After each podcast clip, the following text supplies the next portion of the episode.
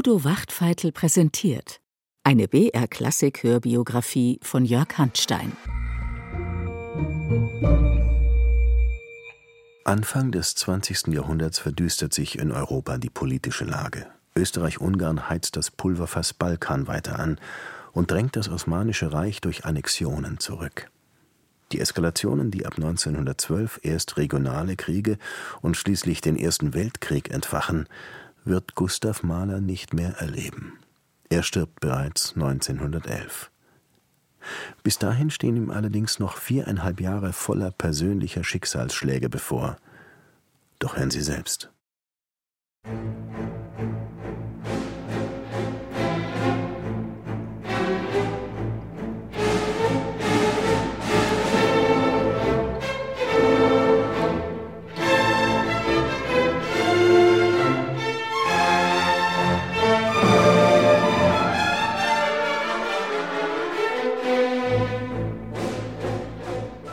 München, den 6. November 1906. Gustav Mahler steigt aus dem Zug und marschiert straff durch die Innenstadt. Er ist unterwegs in eigener Sache. Im Gepäck hat er eine dicke Partitur und ein paar Kuhglocken. München erwartet seine sechste Symphonie.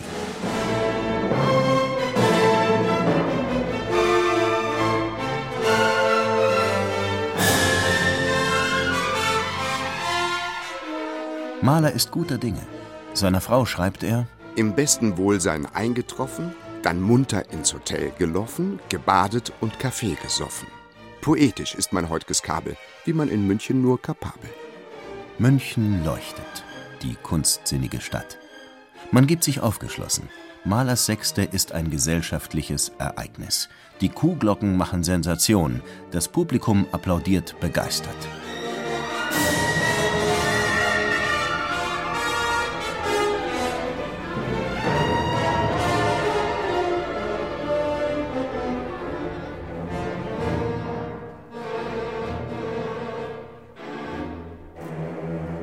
In Wien, wo Mahler die Sechste Anfang des Jahres 1907 vorstellt, überbieten sich die Kritiker an Gehässigkeit.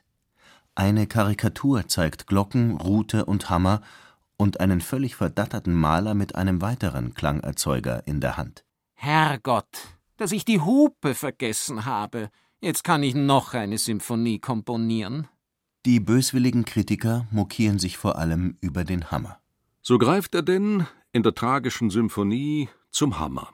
Er kann nicht anders. Versagen die Töne, so fällt ein Schlag. Das ist ganz natürlich. Redner, denen im entscheidenden Moment die Worte fehlen, schlagen mit der Faust auf den Tisch. Kurzer, mächtig, aber dumpffallender Schlag von nichtmetallischem Charakter, wie ein Axthieb. So fordert es Mahler in der Partitur. Ihm ist vor allem der Klang wichtig. Seine Frau Alma behauptet später, Mahler habe mit diesen Hammerschlägen auch einen persönlichen Bezug schaffen wollen. Im letzten Satz beschreibt er sich und seinen Untergang, oder wie er später sagte, den seines Helden. Der Held, der drei Schicksalsschläge bekommt, von denen ihn der dritte fällt wie einen Baum. Dies sind Mahlers Worte.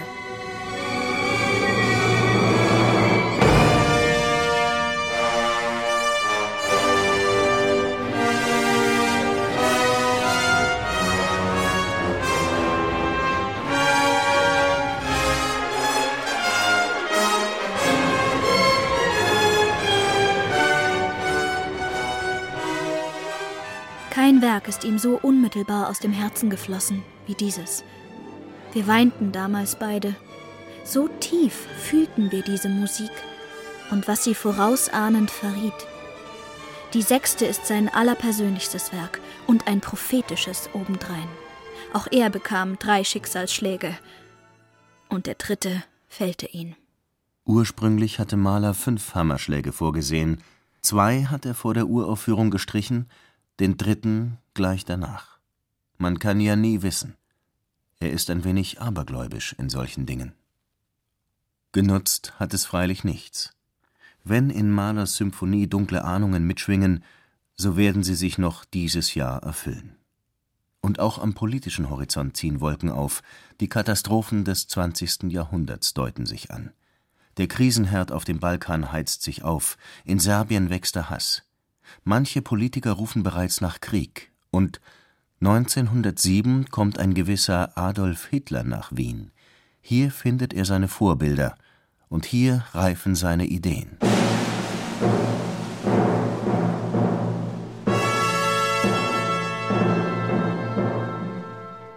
Die Judenpresse mag zusehen, ob die Lobhudeleien, mit denen sie jetzt ihren Götzen überkleistert, nicht vom Regen der Wirklichkeit weggeschwemmt werden, sobald der Herr Maler am Dirigentenpult mauschelt. So begrüßte zehn Jahre zuvor die antisemitische Presse den unverfälschten Juden Maler in Wien. Seitdem wird er immer wieder bissig attackiert. Zu Beginn des Jahres 1907 kommt es zu einer wahren Kampagne. Die Zeitungen sprechen von Malers Entlassung. Man verübelt ihm, dass er so viel in eigener Sache unterwegs ist. Es geht jetzt nicht sehr lieblich über mich in der Welt los, wie ein gehetztes Wild, hinter dem die Hunde her sind. Ich gehöre aber Gott sei Dank nicht zu denen, die am Wege sterben, und diese Püffe haben nur die Wirkung einer Massage. Wie gewohnt lässt sich Mahler nicht beirren. Im Gegenteil, er gönnt sich im März einen langen Urlaub für drei Konzerte in Italien. Dies hintertragen, so Alma Mahler, einige Intriganten dem Obersthofmeister persönlich. Er fing damit an, Mahler vorzurechnen, dass bei allen Urlauben, die er sich nehme, die Kassenrapporte sich verschlechterten, wofür Mahler augenblicklich den Gegenbeweis erbringen konnte. Aber das Gespräch spitzte sich so zu, dass beide übereinkamen, sich Mahlers Demission zu überlegen. Viele Menschen sähen jetzt gerne einen gestürzten Hofoperndirektor. Die Italienreise bringt die Presse zum Schäumen. Am 3. April meldet die Deutsche Zeitung Direktor Mahler, der sich ein Rieseneinkommen sichergestellt hat, das in Anbetracht seiner schädlichen Tätigkeit geradezu als exorbitant bezeichnet werden muss, reist in Symphonien eigener Marke. Und in der Hofoper geht einstweilen alles drunter und drüber.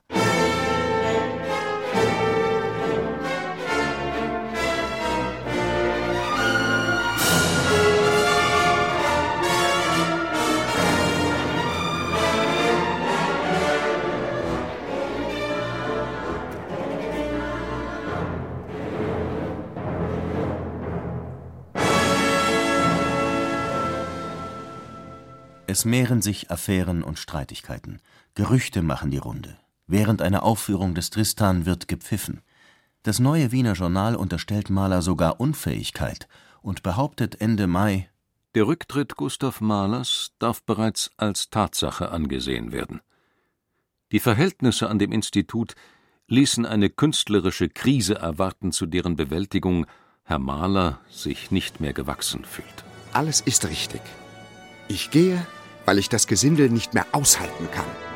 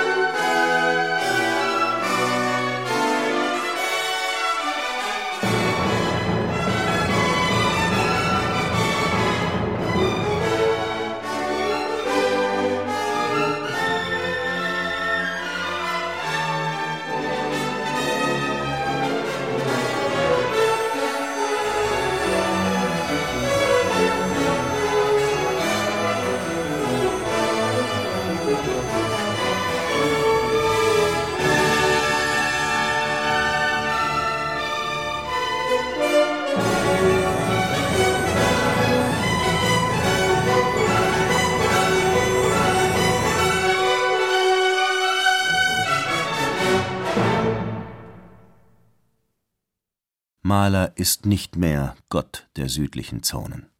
Mit dem Rücktritt endet das zentrale Kapitel seines Lebens.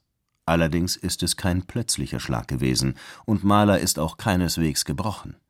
Noch im Juni schließt er einen Vertrag mit der Metropolitan Opera in New York. Sie zahlt ihm 75.000 Kronen für drei Monate, mehr als das Doppelte des Wiener Gehalts für zehn Monate. Endlich bleibt ihm viel Zeit für sein Werk. Bis Ende des Jahres ist er noch an die Hofoper gebunden. Jetzt erwartet ihn erst einmal sein idyllisches Sommerhaus.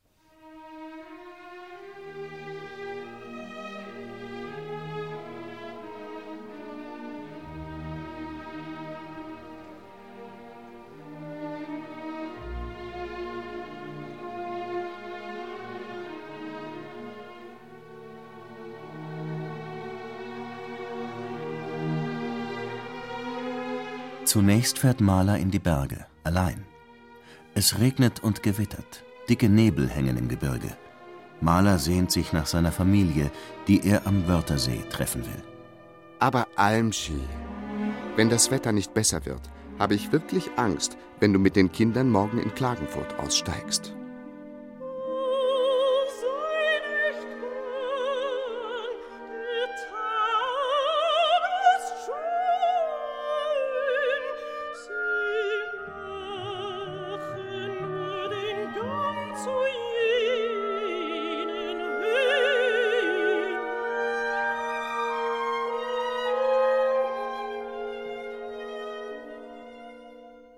Tage nach der Ankunft in der Villa Mahler erkrankt die ältere Tochter Maria, genannt Putzi. Mit der Diphtherie ist es folgendermaßen bestellt. Die Krankheit beginnt meist plötzlich mit Fieber, Schwellung der Kieferlymphdrüsen und weißlichen Auflagerungen auf der Schleimhaut des Rachens. Sich selbst überlassen zerfallen sie und hinterlassen missfarbige, faulige Geschwüre. Pflanzt sich die Entzündung fort bis auf den Kehlkopf, so folgt bald Heiserkeit, Husten, pfeifendes Atmen und bei kleinen Kindern leicht Erstickung.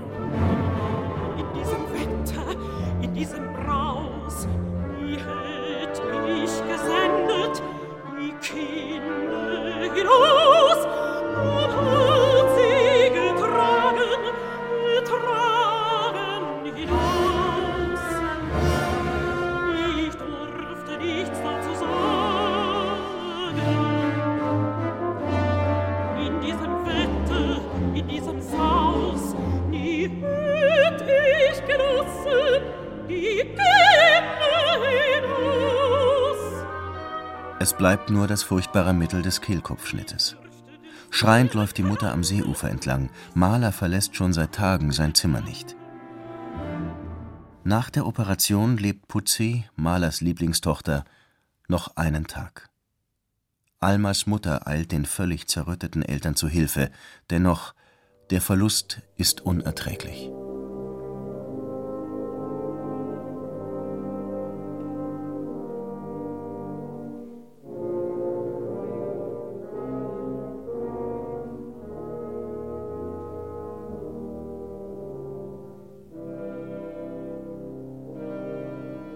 Das Schicksal war noch lange nicht fertig mit uns. Am zweiten Tag, nach dem Ende, bat Maler mich und meine Mutter an den Strand zu gehen. Dort bekam sie aus mir unerfindlichen Gründen einen Herzkrampf. Da kam Maler mit entstelltem Gesicht den Weg herab. Meine Augen irrten an ihm hinauf in die Höhe, und ich sah über mir, auf der Landstraße, wie der Sarg auf den Wagen gehoben wurde.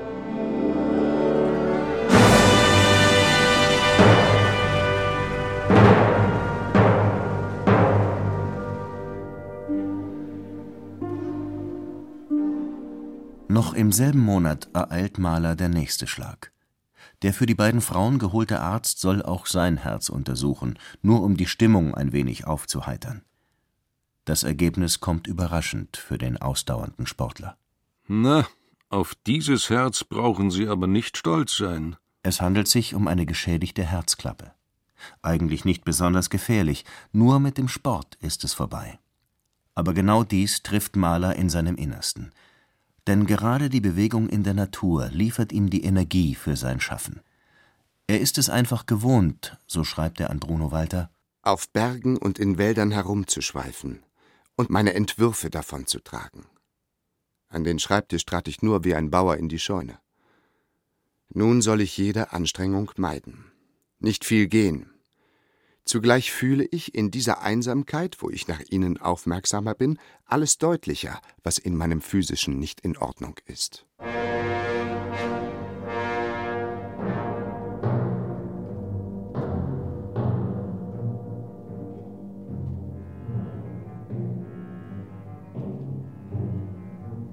Maler lauscht seinem kranken Herzen.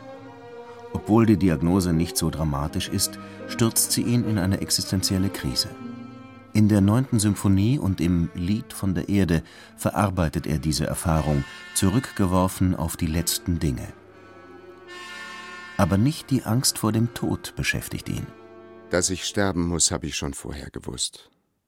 Ich will Ihnen nur sagen, dass ich einfach mit einem Schlag alles an Klarheit und Beruhigung verloren habe, was ich mir je errungen. Und dass ich vis-à-vis -vis de rien stand und nun am Ende eines Lebens als Anfänger wieder gehen und stehen lernen muss.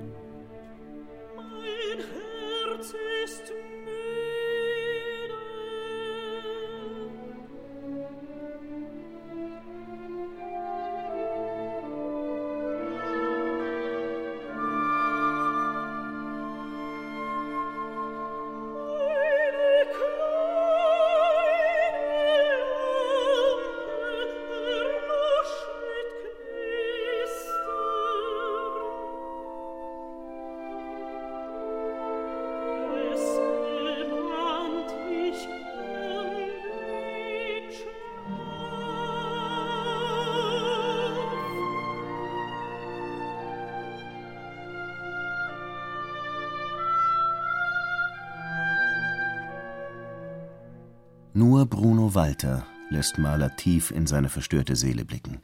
Ansonsten gibt er sich aufgeräumt. Das Leben geht weiter. Im Oktober führt ihn eine Konzertreise nach Petersburg, ein Abstecher auch nach Helsinki. Jean Sibelius, der finnische Nationalkomponist, ist ihm sympathisch, aber seine Musik sagt ihm wenig. Ich hörte ganz gewöhnlichen Kitsch. Durch diese gewissen nordischen Harmonisationsmanieren als nationale Soße angerichtet. Besser gefällt ihm das Porträt, das der große Maler Axel Gallen-Kallela von ihm anfertigt. Darauf schaut er nachdenklich in das Feuer eines Kamins, flackernd erleuchtet von der Glut mächtiger Holzscheite. Als Bild herrlich und dabei sehr ähnlich. Ihr würdet Augen machen. Das ist doch ein Patentkerl. Ende November verabschiedet sich Mahler mit seiner zweiten Symphonie von Wien. Manche bedauern das Ende der Glanzzeit an der Wiener Hofoper, andere sind ganz froh darüber. Die Tätigkeit Gustav Mahlers ist durchaus destruktiv gewesen. Trotz seines zehnjährigen Aufenthalts in Wien ist er in dieser Stadt ein Fremder geblieben. Keine der Neigungen der Wiener Gesellschaft wurde von ihm geteilt. Der Zauber der Stadt hat ihn nicht umfangen. Am 9. Dezember verlassen die Malers Wien in Richtung Amerika. Am Bahnhof haben sich 200 Leute versammelt. Viele haben Blumen dabei und Tränen in den Augen. Im Zugabteil häufen sich die Abschiedskränze. Doch die Abfahrt fällt den beiden nicht schwer. Wir waren sogar fast glücklich, je mehr wir uns von Wien entfernten. Wir waren weiß geglüht, so glaubten wir. Aber eines waren wir trotz alledem beide, voll Zukunft.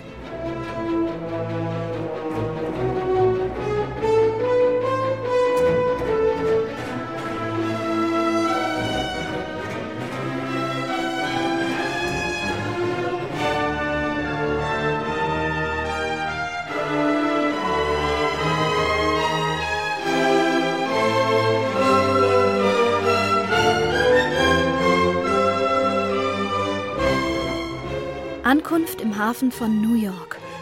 Das ungeheuerste Natur- und Menschenschauspiel. Wir waren so berauscht, dass wir unseren Kummer vergaßen.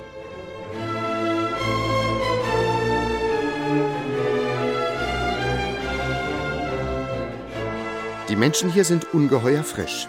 Alle Rohheit und Unbelehrtheit, nur Kinderkrankheiten. Hier herrscht nicht der Dollar. Er ist nur leicht zu verdienen. Man hat hier nur vor einem einzigen Ding Respekt. Können und wollen.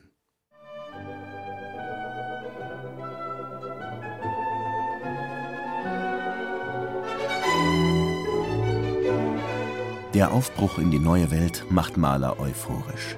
Sein Debüt mit Tristan und Isolde lässt ihn schwelgen. Wie so oft hat die Met die weltbesten Sänger engagiert. Nur die kitschige Ausstattung ist keine Wonne.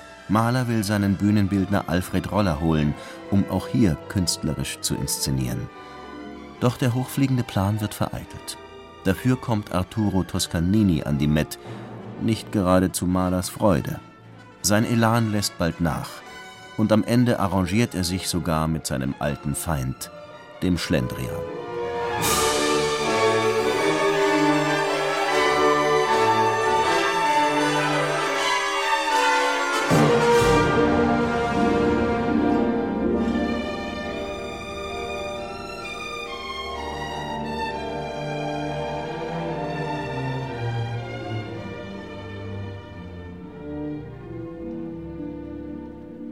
Resigniert versieht er seinen Dienst an der Metropolitan Opera.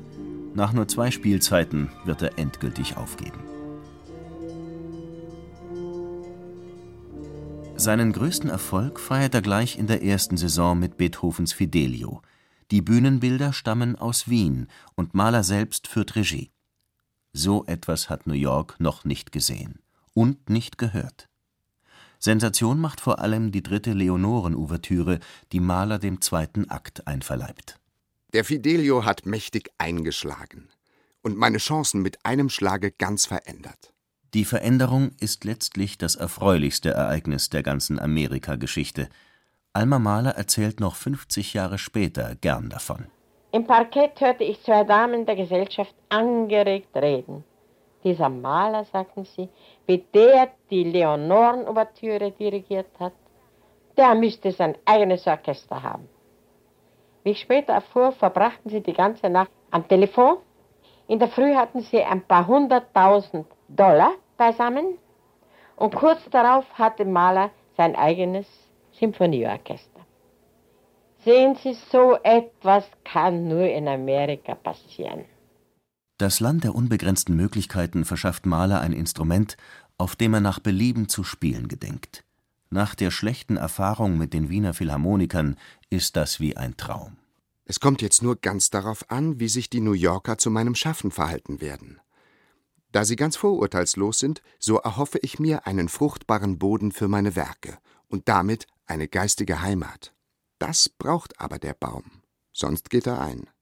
Extra für Mahler werden die New Yorker Philharmoniker mit neuen Kräften aufgefrischt. Ab 1909 absolviert er ein dicht gedrängtes Konzertprogramm. Die Hoffnung, damit eine geistige Heimat zu finden, erfüllt sich allerdings nicht. Mahler dirigiert nur wenig Mahler, aber nach der Theatermisere beflügelt ihn die Arbeit im Konzertbetrieb. Er entdeckt noch einmal Neuland, zum Beispiel Orchestermusik von Bach in einer Art historischer Aufführungspraxis.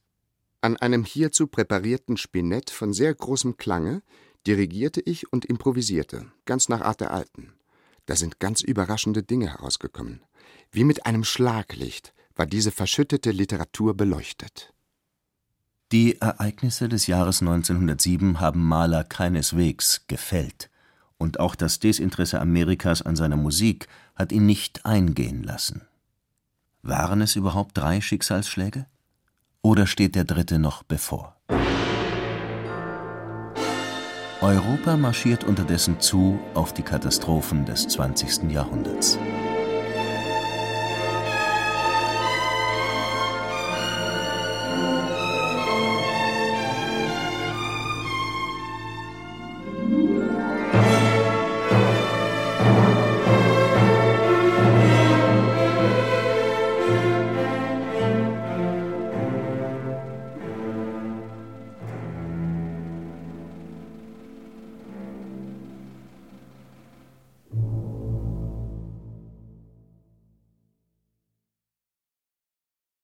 In der letzten Folge unserer Hörbiografie verbringt Gustav Mahler den Sommer 1910 alleine in Südtirol. Seine Frau Alma ist auf Kur in Österreich und lässt nichts von sich hören. Von dir noch keine Zeile. Almschi, hast du wirklich nicht fünf Minuten für mich zu einer Korrespondenzkarte? Was macht Gucki? Wenigstens das schreibe mir gründlich. Almas Liebesverhältnis mit dem späteren Bauhausgründer Walter Gropius wird Mahler den Boden unter den Füßen wegreißen und ihn sogar Sigmund Freud aufsuchen lassen. Mahler auf der Couch? Na, seien Sie gespannt.